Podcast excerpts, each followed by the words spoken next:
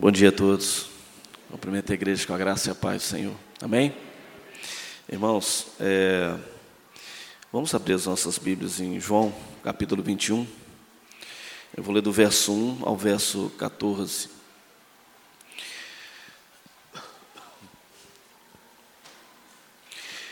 Essa passagem, né, falando um pouco sobre essa passagem, ela ela é interessante porque me parece um apêndice, né? Foi uma adição feita ao livro de João.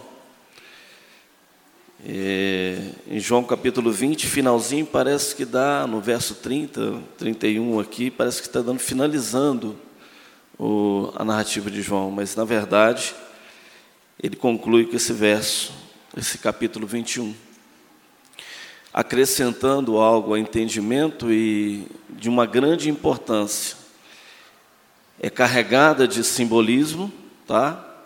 Essa, esse capítulo, ele, se você for aprofundar na, aqui na linguagem simbólica dele, você vai descobrir muitas coisas. E essa manhã eu quero trazer para vocês alguns pontos que eu observei nessa passagem. Vamos ler. Depois disso, Jesus se manifestou outra vez aos seus discípulos junto ao mar de Tiberíades. Foi assim que ele se manifestou estavam juntos Simão Pedro, Tomé, chamado Dídimo, Natanael, que era de Caná da Galileia, os filhos de Zebedeu e mais dois dos discípulos de Jesus. Simão Pedro disse aos outros: Vou pescar. Os outros responderam: Nós também vamos com você.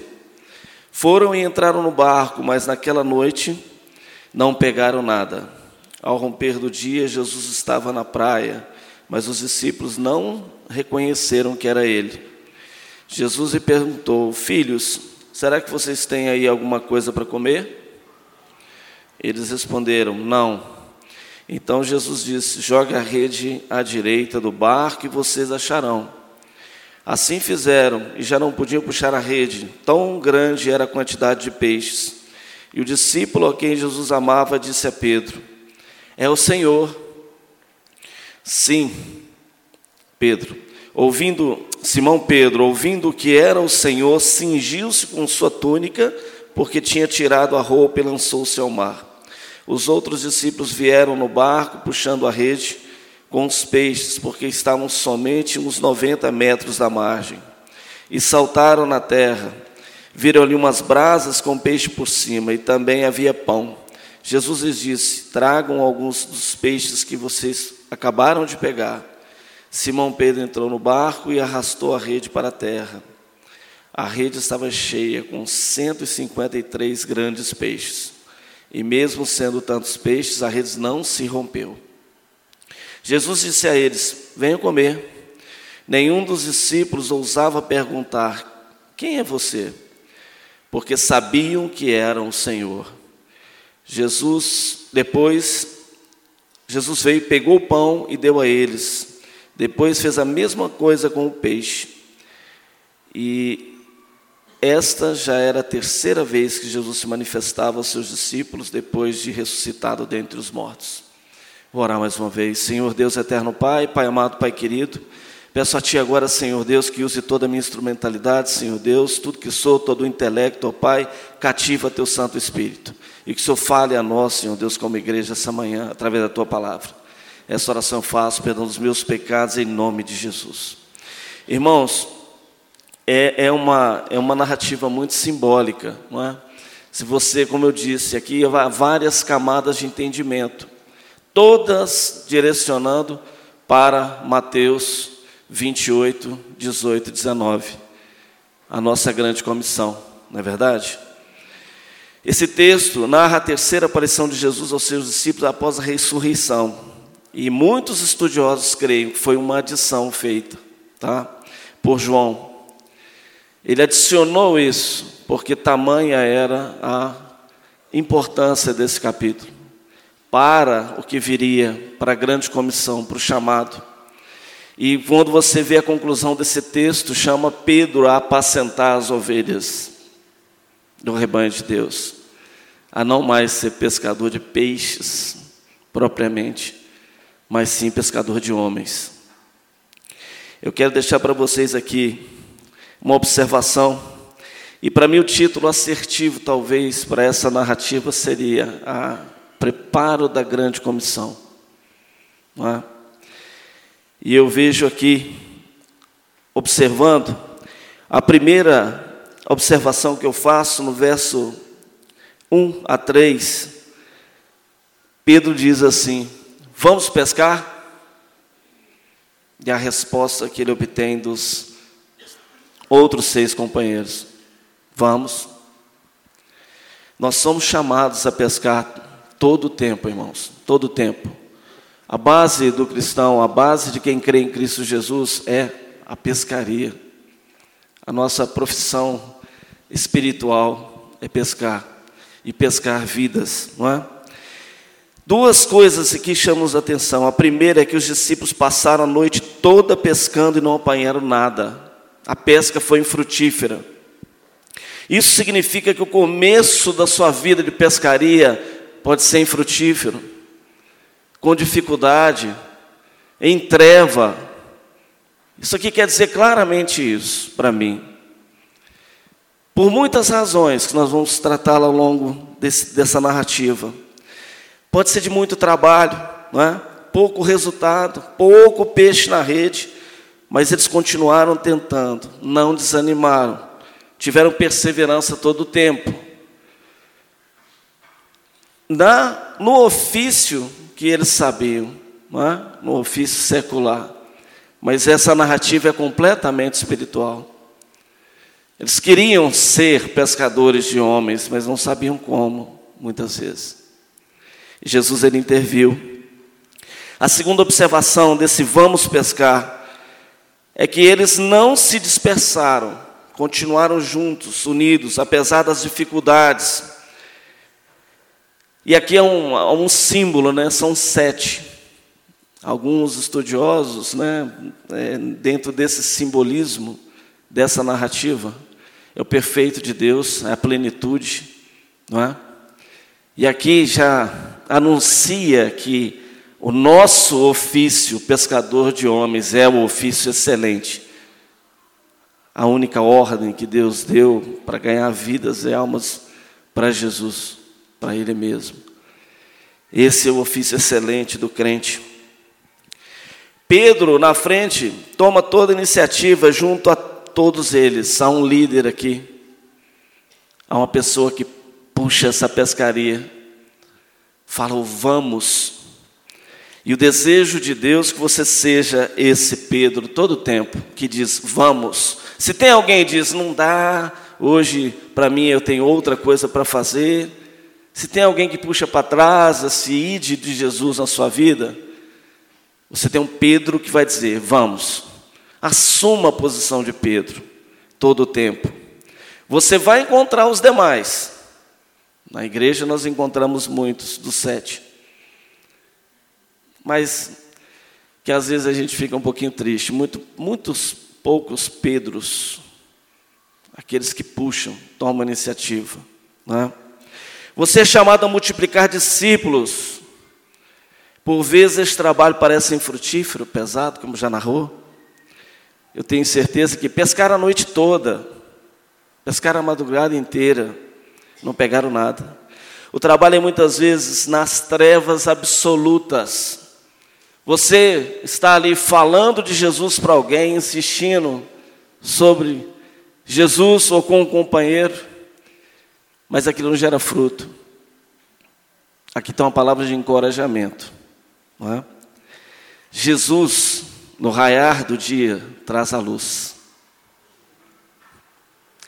E junto da luz ele traz o quê? Junto dele mesmo, a pesca abundante de almas para ele mesmo, para o reino dele. Recompensando a gente. Porque todo o trabalho de evangelismo, tudo que a gente faz para ganhar a vida, uma vida para Cristo, todo aquele trabalho, a grande recompensa para quem já nunca sentiu ou necessita sentir esse gozo maravilhoso de ver alguém ser levado a Cristo através da nossa vida, através de uma pregação que você fez, através de um acompanhamento, através de uma visita, através de um abraço, através de uma empatia colocar-se no lugar do outro. O prazer maior é estar cheio do Senhor. E foi o que aconteceu com eles. Quando a luz veio, a pesca veio abundante. Segundo observação que faço, uma nova ordem de lançar as redes. Eles lançaram a rede, com certeza, eles bateram rede a noite toda. Né? Quem pesca sabe, vão bater a rede ali, vão bater a rede aqui, vão jogar uma tarrafa ali, vão arrastar uma rede cá. Quem pesca sabe aí, eu não sou bom pescador não. Aliás, eu não tenho paciência não. Eu estava querendo comprar aquele radarzinho que falasse assim, o peixe está ali, aí eu vou atrás dele. Mas não tem radar não, meu querido.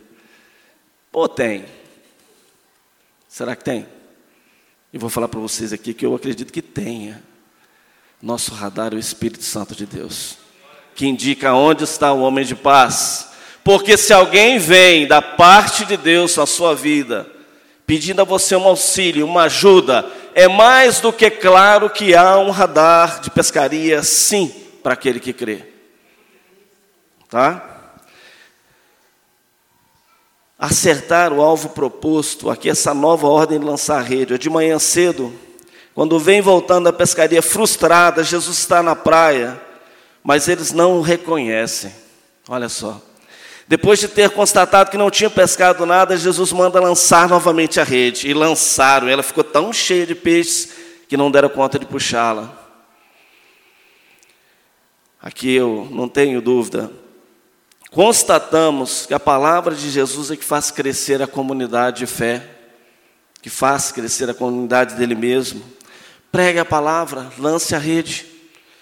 E tenha certeza que a abundância virá de vidas para Cristo. Não virá no tempo que você acha que deve vir. Eles fizeram isso a noite toda. Chega de manhã, Jesus faz, vai ali, bate a rede ali. E não conseguiram arrastar de tantos peixes. Muitas vezes saímos para pescar almas, estando no, com o barquinho belezinha, temos nossos companheiros, temos a rede, mas não lançamos em lugares indicados. Mas por que, que nós não lançamos em lugares indicados? Por que, que nós perdemos muito tempo com pessoas que não é o, não é o tempo delas? Pastor Bledsoe, ele postulou aqui um tempo atrás que é por relacionamento. O evangelismo se dá para você observar que terra a pessoa é. E a pessoa de terra boa dá sinais claros, objetivos. É o nosso radar. Só que você não consegue essa, é, é, entender isso se você não tem uma intencionalidade no coração de ouvir esse radar. O que está sendo dito para você? Para você entender qual é a terra boa. E esse radar, meu irmão, essa intencionalidade, ela deve partir de você Deus vai te usar, mas você tem que dizer o quê? Eis-me aqui. Se há o eis-me aqui todo o tempo na sua vida, todo o tempo o Espírito Santo de Deus vai te usar. Eu não tenho dúvida disso.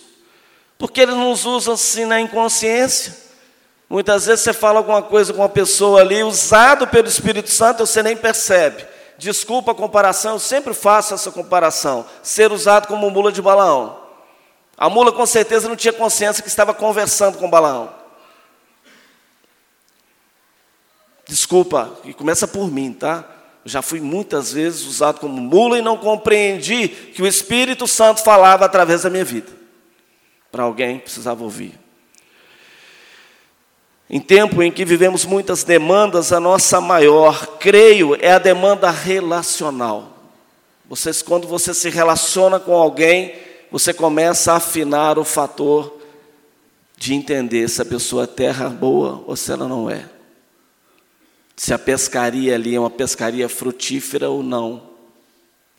Se ali você está fazendo só para cumprir a tabela da sua consciência para com Cristo, porque por muitas vezes a gente vai falar para pessoas que a gente sabe que não vão dar ouvido naquele momento, e nós desprezamos aquele que passa, que olha para a gente dentro dos nossos olhos com a sede profunda do Evangelho, mas nós não temos a sensibilidade de romper.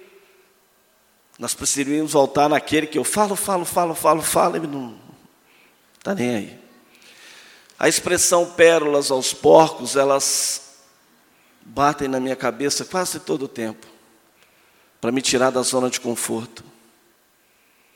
Pérolas aos porcos, elas nos levam a, não tenho dúvida disso, a ficar negligenciando o avançar, negligenciando, o romper com as suas limitações na divulgação do Evangelho, romper com a timidez, romper com a inércia, a inércia principal que falo é a espiritual, sem dúvida alguma. Quando pescamos, muitas vezes não reconhecemos o agir do Espírito Santo de Deus em tudo que fazemos, por isso estamos desligados do movimento do Espírito. Jesus, quando chega à luz, Ele deixou a luz para a gente, que é o Consolador, nosso ajudador, aquele que tem o dom de convencer o homem do pecado, da justiça e do juízo, que é o Espírito Santo de Deus. É por Ele, é nele, é que nós temos esse radar maravilhoso de compreender quem realmente está precisando de ouvir uma palavra de fé. É todo mundo, eu tenho certeza disso. O Evangelho pregado a toda a terra, mas aquela ação específica, a ação em que o Espírito Santo lhe tirou para falar algo. Ou você se cala, ou você negligencia, ou você fala sem convicção, porque não está ligado. E a palavra fica infrutífera no coração daquele que ouve. Jesus, todas as manhãs em nossa vida, nos dá a oportunidade de buscar entendimento de quem Ele é, da Sua obra salvífica e sobre a vida daqueles mesmo que Ele já trouxe até nós. Eu sempre peço a Deus todas as manhãs, todas as manhãs, se eu estou em oração, peço, Senhor, traga aqueles aos quais o Senhor quer que eu fale hoje a respeito de Jesus, do Senhor mesmo. Traga toda manhã. Não há casualidade com o crente, meu querido.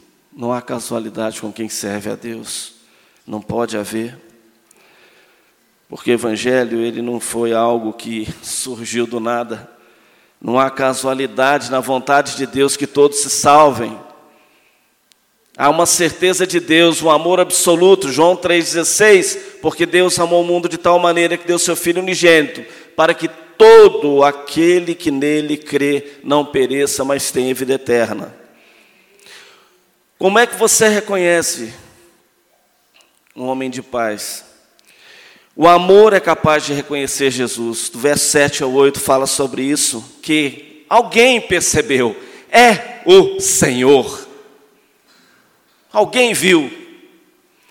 Era a terceira aparição, completava a terceira aparição de Jesus aos seus, aos seus discípulos depois da morte e ressurreição. E quem é que reconheceu? Eu dou uma pista para vocês. Quem é que reconheceu? Meu pai me reconhece porque ele tem um amor profundo. Pode estar na multidão falar que lá eu, ele me chama de Zezé, tá? Que lá é o Zezé. Você pode pegar uma foto da sua família, ter 200 mil na formatura. Esse aqui, esse aqui é meu, conheço. Por quê? Porque o amor. A, a João, ele foi dado a ele escrever o Evangelho, as cartas às igrejas e fechar o compêndio e morrer de uma forma tranquila. Ele não foi martirizado. A João foi dado o princípio, o meio e o fim. Glória a Deus. Ele é chamado discípulo a quem Jesus amava. O amor é capaz de reconhecer a presença de Jesus nas coisas que acontecem na sua vida. Ouvindo isso, Pedro, que estava nu, colocou uma roupa no corpo e pulou na água. É o discípulo amado que abriu os olhos de Pedro. Quando Pedro descobre a presença de Jesus, descobre também que ele está nu. Eu quero entrar agora nessa questão. Mais um símbolo. Por vezes não nos revestimos da autoridade de Cristo que nos outorga em Mateus 28, 18 e 19, que ele afirma: Foi-me dado todo o poder nos céus e na terra, portanto, ide, fazei discípulos, batizando-os em nome do Pai, do Filho e do Espírito Santo. Todo o poder foi dado a Jesus e todo esse poder é outorgado em nós através do Santo Espírito. Vocês são selados pelo Espírito Santo de Deus, vocês têm autoridade de Deus.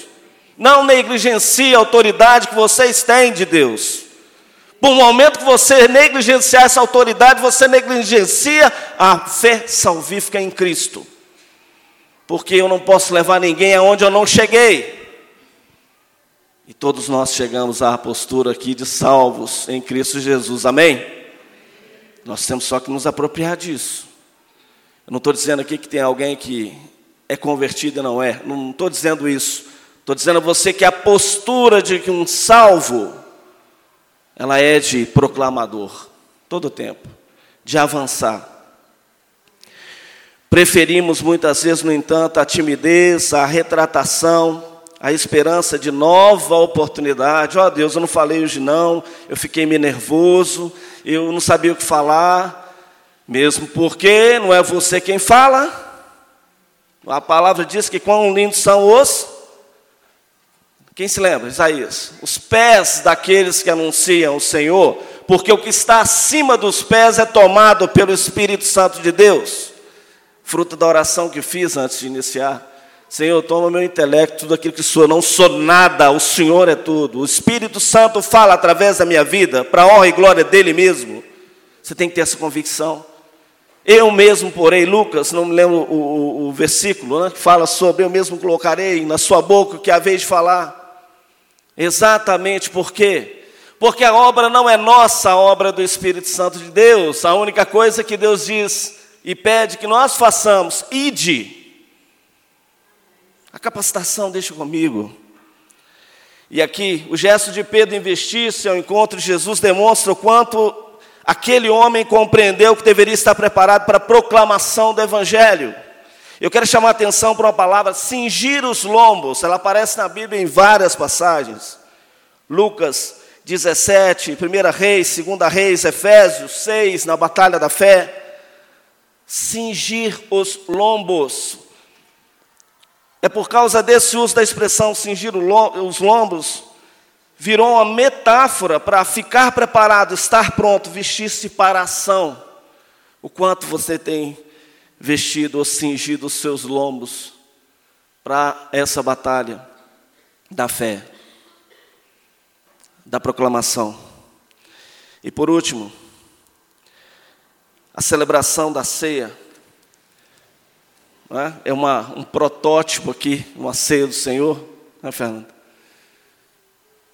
Chegando à praia, descobre que Jesus já tinha preparado uma refeição com pão e peixe assado nas brasas. Jesus manda trazer também uns peixes que eles pegaram. Jesus pergunta: Vocês têm comida aí? A resposta era óbvia, né?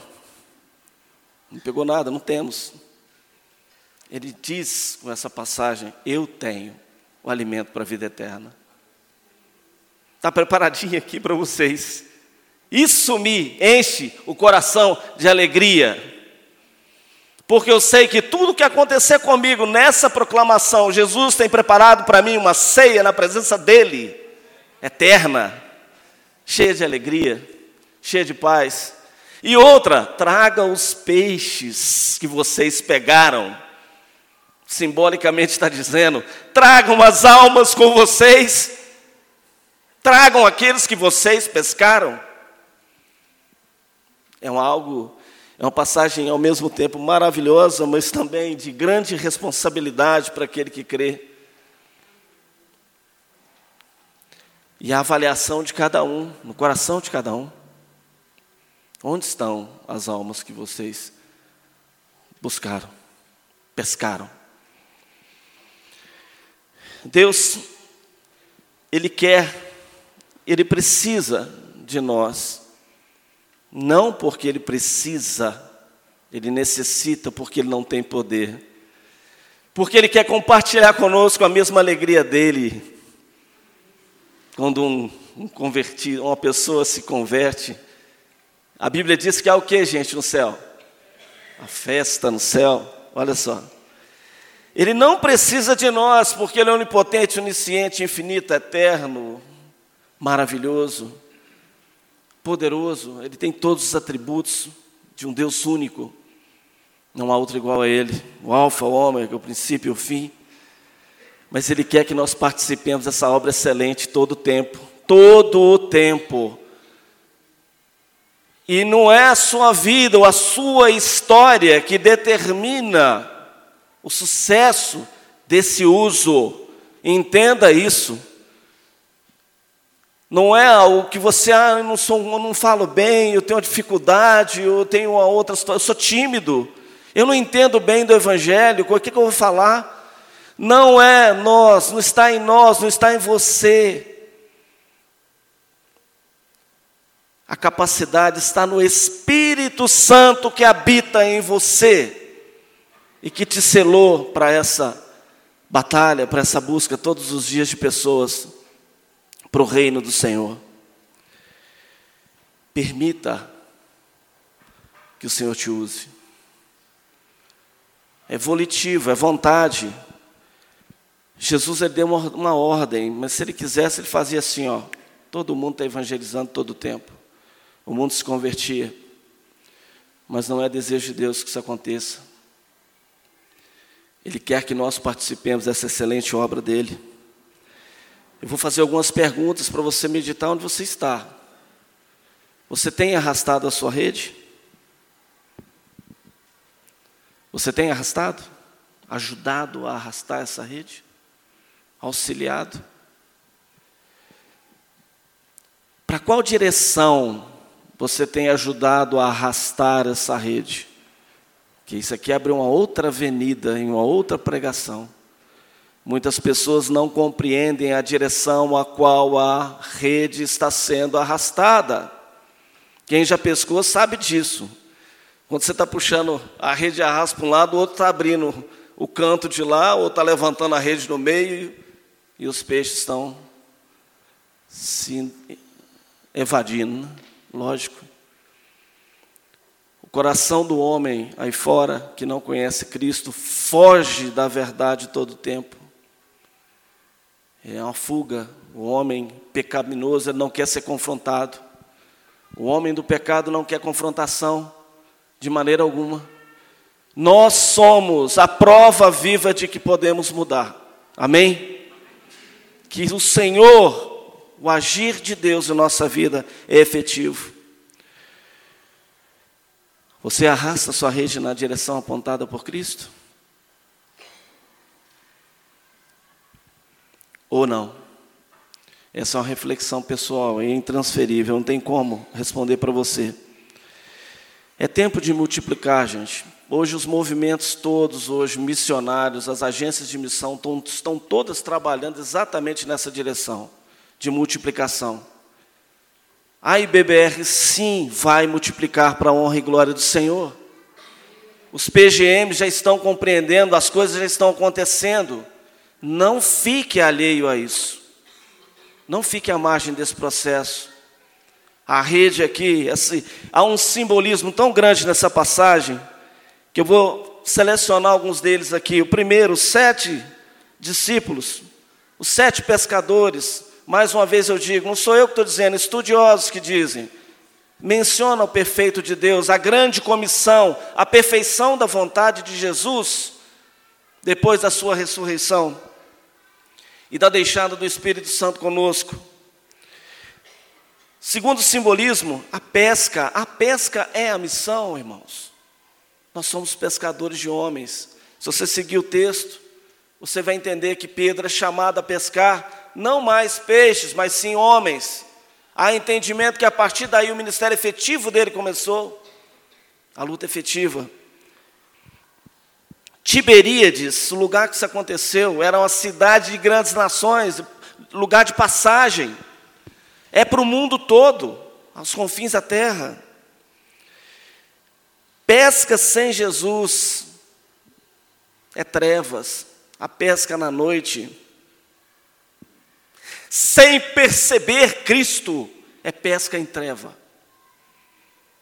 Se rendendo às suas limitações humanas, não crendo que o Espírito Santo vai à frente, é em treva. Mas era grande felicidade que pesca frutífera na luz de Cristo Jesus. Amém? Essa é a pesca frutífera. A rede não se rompe, unidade na igreja. A rede puxada na mesma direção, unidade na igreja, puxada pela mesma direção. E a direção era onde, gente? Estavam puxando para o mar aberto? Estavam puxando para onde estava quem? Jesus e o grande banquete que ele havia preparado, que não se sabe de onde ele tirou o pão ou o peixe. Olha os milagres. Ele já havia preparado lá o, o rancho, vamos dizer assim. E o último símbolo aqui que eu remeto. Jesus convida a se alimentar nele, com ele, junto dele. É o alimento da palavra todo o tempo, que nos fortalece. É um alimento que você necessita todo tempo, que eu necessito, que nós necessitamos, em comunidade, todos numa mesma direção. Esse tempo, eu não tenho dúvida disso. Vamos curvar as nossas cabeças, quero orar com você. E agradecer ao Senhor por tudo que Ele já fez. Senhor Deus eterno Pai, Pai amado, Pai querido, glorificamos Teu nome, Senhor. Agradecemos ao Senhor, Pai, por tudo que o Senhor já fez até aqui em nossa vida, Pai, por toda a obra de salvação, Pai querido. Mas eu peço ao Senhor esta manhã um despertamento, ó Pai, em nosso coração, Pai querido, para que nós possamos, ó Pai, compreender onde nós estamos, ó Pai querido, nessa rede. Aonde nós estamos, ó Pai, nessa pescaria do Senhor. Eu peço a Ti, Senhor Deus, de forma profunda, ó Pai, que muda nossa mente e coração, Pai querido nos dê um upgrade, Senhor, espiritual. Que nós possamos ter um radar espiritual do Senhor, oh Pai querido, conduzido pelo Teu Santo Espírito todo o tempo. Que nós não percamos mais tempo, Senhor, porque o tempo urge, ó oh Pai. A volta do Senhor é iminente, Pai querido.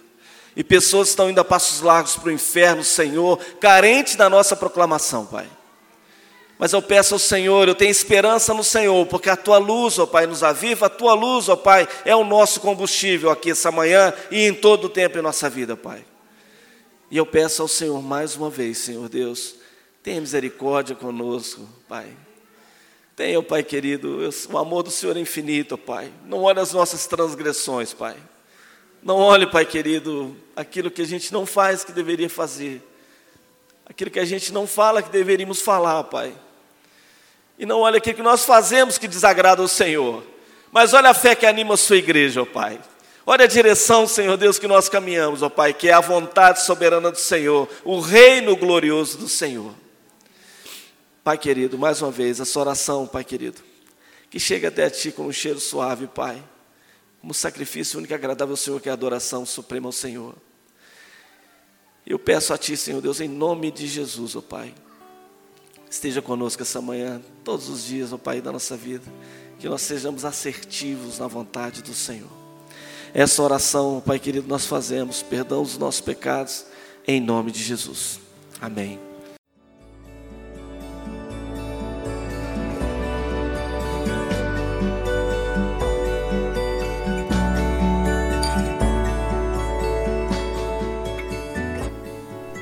A Igreja Batista do Bom Retiro tem plena convicção de que a palavra de Deus é poder para salvar e transformar vidas. Nosso desejo é que essa mensagem tenha alcançado seu coração. Para saber mais sobre quem somos e em quem acreditamos, acesse ibbrpatinga.com.br.